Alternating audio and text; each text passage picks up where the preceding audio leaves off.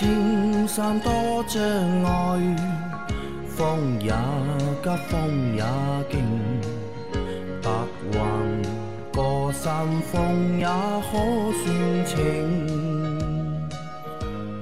莫说水中多变幻，养车修车乐趣多，开车用车没烦恼。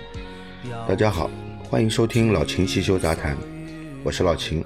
大家好，我是老秦的小工杨磊啊。那我们今天的节目接着昨天继续啊。对，那在开始今天节目之前啊，先和大家表示一下抱歉啊，因为我们是在四月，今天是几号啊？四月，我们录节目的那天是星期天，四月五号啊，四月五号对吧？大家听这期节目是在五天之后了，已经是对吧？但是因为四月五号这一天呢。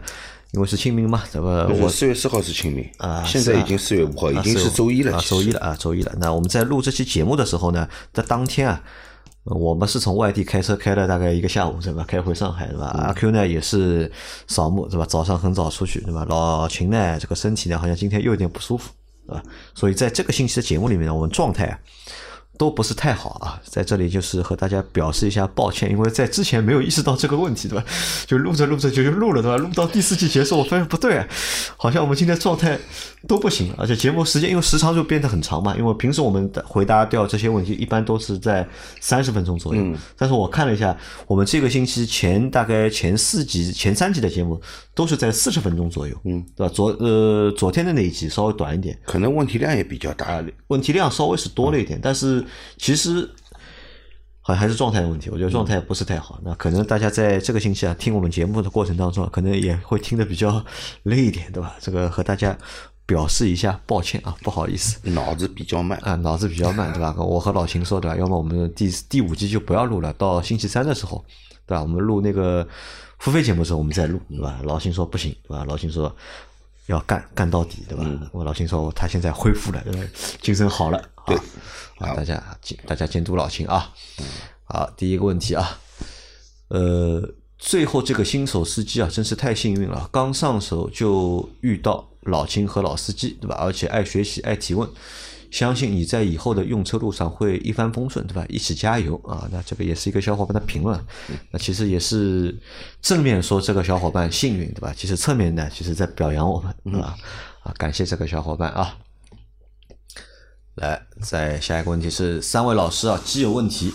节目中提到有人利用剩余的机油吸出一些旧机油，加入等量剩余的新机油加以利用。今天试了一下，用打点滴的医疗用的那种透明的软管，配了一个一百五十毫升的针筒啊，从机油尺检测口插入，结果软管放入约六十到八十厘米。居然没有找到油面，对吧？又试了一下机油加注口，放不下去，所以问我传说中的抽废机油用什么办法和工具？谢谢。抽废机油呢，它是有一个专用的一个这样一个设备的，好吧？那么抽机油的那个管呢，跟你这个医用的那个管是不一样的。你用医用的那个管呢，它一是太软，太软，嗯，太软啊。那么你发动机在热的时候，你伸进去进入发动机内部呢，这温度也很高，嗯，你没办法到达这个机油液面的部位，嗯啊。平时我们抽的话呢，那个管是尼龙的，而且里面还带钢丝，啊，呃，插到底是没问题的。所以你要抽的话，你可能需要换一根管子去，嗯，去抽。医用的那个管子，它本身就不耐高温，嗯，对吧？但是机油的工作温度基本上就是在九十几度到一百多度啊。那么你那个软管伸下去的话，可能因为太软了嘛，呃，没有足够的力支撑它探测探到这个机油液面的位置，所以就是这样造成的。还有，我们其实也不建议他这样做，嗯，对吧？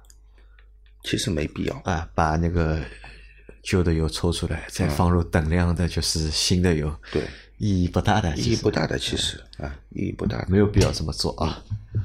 好的，再下一条，MG 三行驶七万三千公里后需要换皮带吗？有一个车灯的近光灯不亮，远光灯亮，怎么回事？需要多少钱修？啊，两个问题啊。名爵三了，就是啊，对吧？名爵三名爵三七万三千公里需要更换正时皮带了，需要换了，对吧？嗯、你要你要换正时皮带了，好吧？需要更换的啊。那么车灯近光灯不亮，不亮，远远光灯亮，肯定是近光灯灯泡坏了。嗯你只是一侧的嘛，对吧？嗯如果是两侧的，有可能是其他的问题啊，有可能是开关问题啊，有可嗯能是线路上面什么问题。那你只有一侧的话，那么大概率就是灯泡坏掉了啊，灯泡坏了，换个灯泡吧。啊，换个灯泡没多少钱的。没多少钱，对吧？对啊，好的，呃，再下一条，三位老板你们好，老秦汽油杂谈节目都听完了，还没不过瘾，对吧？在追老司机三人行了，有一集秦老板推荐二十万元 B 级轿车买帕萨特。我认为现在的上汽大众的车减配太严重啊，最不推荐购买。秦老板推荐购买帕萨特，更多可能是因为产自上海，配件比较好找吧。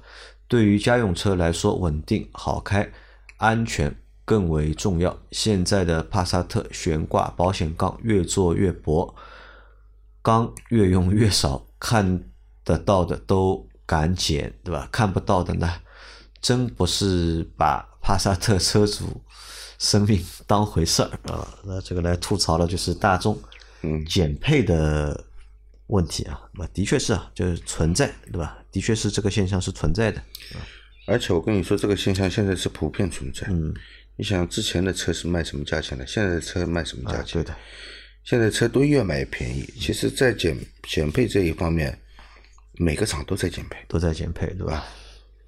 而且售价，对吧？大家也可以看一下售价，因为我今天啊，也不是今天，我在就是扫墓的那段时间，就是清明的时候，对吧？嗯因为我是开的那个我七人座下去的嘛，开的歼八下去，嗯那么给他们，因为家里人比较多嘛，也去了几十个人嘛，嗯我当中吃饭啊什么的，来回摆渡接人啊，我他们就开我那台就 G M 八，我开了我弟弟的那台帕萨特，嗯，他有一台二八零的就一点四 T 的帕萨特，对吧？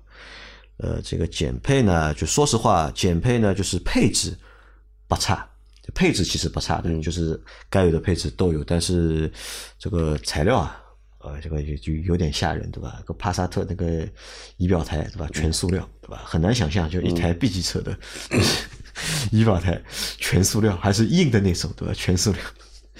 那这个也没办法，但我问一下，我说你这个车多少钱买的，对吧？我一听吓一跳，对吧？他说大减价的时候买的十三万多，我疯掉，对吧？十三万多，对吧？买一台帕萨特，我是该减配，的吧？当年帕萨特比五刚上市的时候，落地可能是三十一万，而不是十十三万，对吧？嗯。啊，这个啊就不说了，也没办法啊，不太良心，没办法。呃下一条是三位老师好，我一二年英朗为什么一直显示油耗九，对吧？跑高速和市区也都是一直显示九，之前一直显示九点二，后来清洗了节气门和进气道就一直显示九，我这油表是怎么了？油表怎么了？呃，是这样的啊，那个有你一二年的英朗是，呃，我觉得九个油对英朗来说不算高啊，啊，很低了，对吧？对吧？不算高啊，而且你这个跑高速和市区一直都是显示九，嗯，对吧？呃，跑高速显示九的话，我觉得好像略高了一点但是你跑市区是九的话，很低了。但他可能纠结啊，这个油表不变，对吧？这个数字没有变，对吧？一直保持在这个九，对吧？有可不可能是它这个就是显示油耗啊，对吧？有问题。那，很简单的嘛，你自己算一下油耗嘛，嗯。就是你把油箱先去加满，嗯。加满以后呢，把你的那个计时里程表归零，嗯，你去跑，跑到下一次加油的时候啊啊你，自己除一下，啊，一一一样是加到油箱满，然后你除一下你实际跑的里程数，那你就看到你的油耗了啊。你对比一下这个油耗跟你显示的油耗区别是不是大，嗯你就知道你这个油表到底准不准了，好吧？好的，一般的油表呢，就是你说很准呢，也不至于，对吧？嗯都会有点误差的，因为每个车的系统啊，它计算油耗方式是不一样的，对吧？嗯有的它会把你怠速的时候油耗计算进去，有的是不会帮你计算怠速油耗。对的，那么但是呢，你说油表这个数字应该理论上是会变的，对吧？嗯不会说不变，因为你看你之前是九点二嘛，对吧？你洗嗯了节气门之后，对吧？现在变成了九，对吧？这个说明其实还是会变的。对的。你可以再自己试一下啊。来，再下一条是想请教一下 Q 一个改装问题啊，通用平台二点四 SIDI 这台发动机如果改装 MKI 两百木头段，对吧？是否会报发动机故障码啊？这是要问阿 Q 的问题。啊，这个问阿 Q 的啊，这个就放到那个吧，放到这个星期六吧，对吧？星期六我们的那期节目对吧，聊那个轿车改装对吧？这其实涉及到一个车辆改装，对吧？那么你改这个，你改这个排气管的头段，你的目的是什么？你想得到什么效果？然后你改这个头段的时候，那你进气，你进气有没有改？如果进气不改，改排气，我觉得一点意义都没有。白改对吧？一点意义都没有，好吧？那么你问是不是会报发动机故障码？这个 这台发动机上我也没改过这样的排气管，那么应该来说，这个不会报发动机故障吧，不会报啊，应该来说是不会报啊。好的，再下一条，请问三位大神啊，一一年买的丰田老款荣放自动四 AT 豪华版，遇到空调开十八度，中间有两个出风口，靠近驾驶室是冷风，靠近副驾驶是热风，这个该怎么解决？之前就换空调滤芯，没有保养过空调其他东西啊，望得到指点啊。嗯，荣放啊，老的，一一年的，啊，对，开冷空调对吧？中间两个出风口对吧？是冷风，嗯靠近副驾驶的出风口是热风对吧？应该是那个混混风的那个风板啊应该是混风上的问题啊，啊，应该是风板有混风上的题吧？题，我觉得对的，应该是卡。卡在了就是一个不不应该的位置上面，对的？所以出来的都是热风，嗯，不是冷风啊。那这个他应该怎么弄呢？要拆开来了要。呃，应该是要拆的，不拆这个问题不一定能解决掉，啊，好吧？好的，呃，再下一条是请教秦师傅啊，丰田、不对啊，不对啊，不对不对，它中间嗯是冷风对吧？对中间其实是主风道，嗯然后两边的出风口，嗯出的是热风，嗯，它调到十八度了是啊吧？那现在它已经开启空调了吗？应该开了呀。开空调了是吧？已啊经。呃，检查一下你冷媒缺不缺？检查冷媒，啊，对，检查一下冷媒缺不缺，也许是缺冷媒，也许是制冷量不够，所以中间的那个主风口风还是冷的，嗯旁边的风就是温的。哦，好，好的，啊来再下一条，请教秦师傅啊，丰田等混动车的 E eCVT 和普通的 CVT 差别大吗？还是只是 CVT 上加了特殊的电控系统，以匹配汽油机和电动机，对吧？谢谢解答。好的，CVT 和 eCVT 变速箱啊，说起来只差一个字，就是前面加了一个 e 嗯啊，但是它两者的构造结构上区别很大，区别很大的，区别很大啊。这个 eCVT 变速箱只用于混动车或者是纯电车，嗯啊，那么燃 eCVT 变速箱放在燃油车上是无法使用的。用不了，对吧？啊对的因为结构不一样。对对对，它结构有很大区别，好吧？虽然看起来好像都是 CVT，只是前面多了一个 E 啊，是完全不一样的东西啊。好的，呃，再下一条，三位老师好，我的荣威 RX 三左后轮过减速带和坑洼路，偶尔有咔咔声，后轮是非独立悬架，对吧？是不是减震器顶胶问题？减震器看了没有漏油嗯，呃，是这样的啊，顶胶如果损坏，嗯，它有可能出现你所说所说的这种声音。但是后减震器下面也有一个衬套，嗯，减震器本身下方就有一个衬套，它跟前减的这个结构不一样啊。你查一查看一下这个减震器下方的那个橡胶衬套有没有老化现象？嗯，如果有的话啊，那个是需要更换的啊啊。但是这个衬套有没有独立更换呢？可能没有。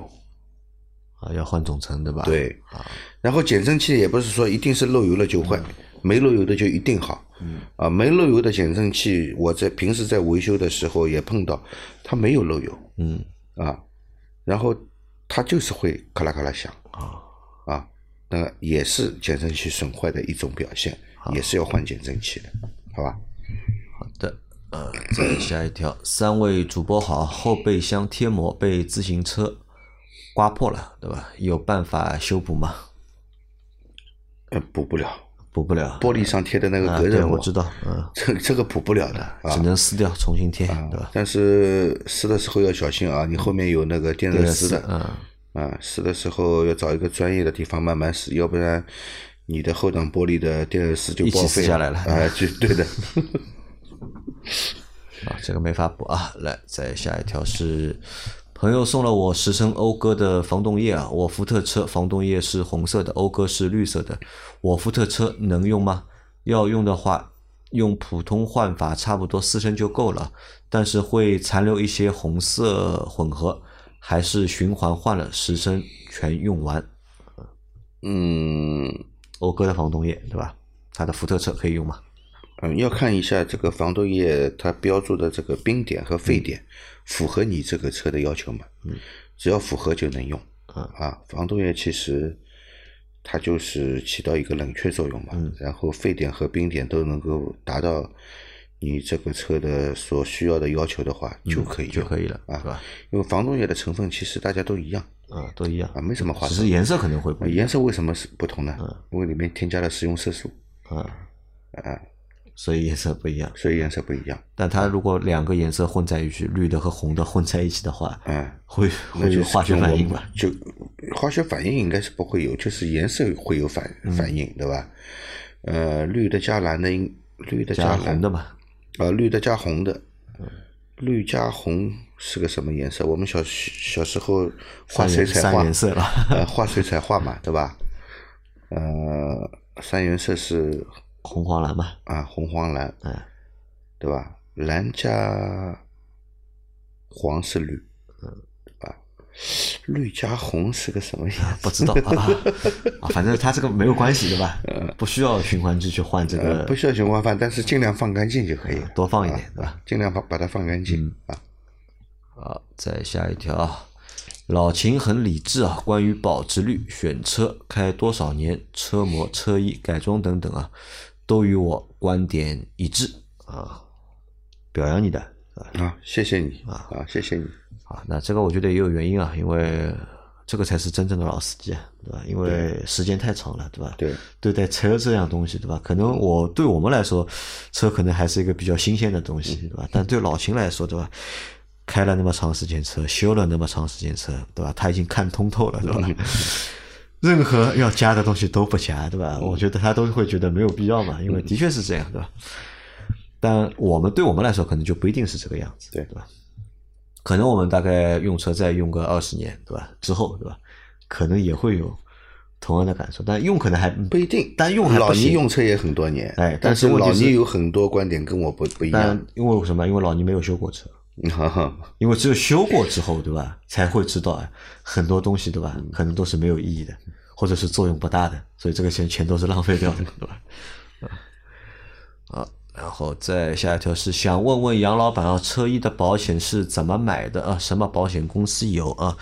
是这样的，车衣的保险它并不是一个单独的保险，对吧？它会有一个附加险，就新增设备险，啊，对，新增设备险，包括你车合法改装之后，对吧？也可以购买。但是你购买的话呢，你要具备几个条件啊，就是首先呢，就是你要有发票，对吧？就是你贴了这个车衣，对吧？你要有这个车衣的相应的就是发票，如果你没有发票的话，你是不能给你这个车衣去购买保险的，嗯，好吧？包括你增加了其他的设备，对吧？你一定要有发票。对那有了发票之后，你才能够去买。但是呢，就是我给大家的建议是，如果你贴了车衣啊之后啊，没有必要给你的车衣去买这个保险，嗯，意义不大的。因为如果你买的话，你每年都需要买，对的，对吧？那可能因为这个一这个保费是根据你这个增增加设备的价值来定的，对吧？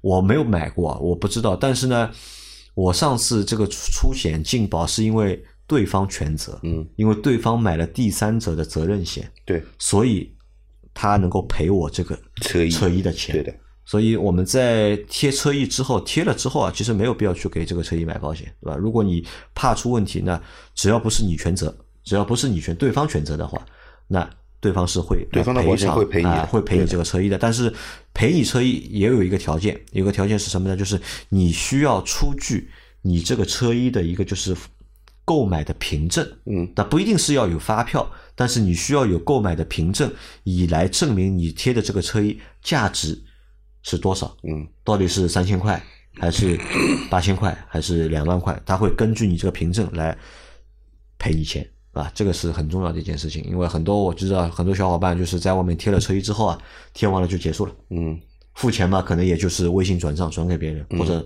支付宝、淘宝付钱给别人。这个到你后面要去索赔理赔的时候，其实会遇到麻烦的。你不能够提供相应的付费凭证，对，你单单给别人看一个微信的转账记录，对吧？嗯这个不是付费凭证，对的，好吧？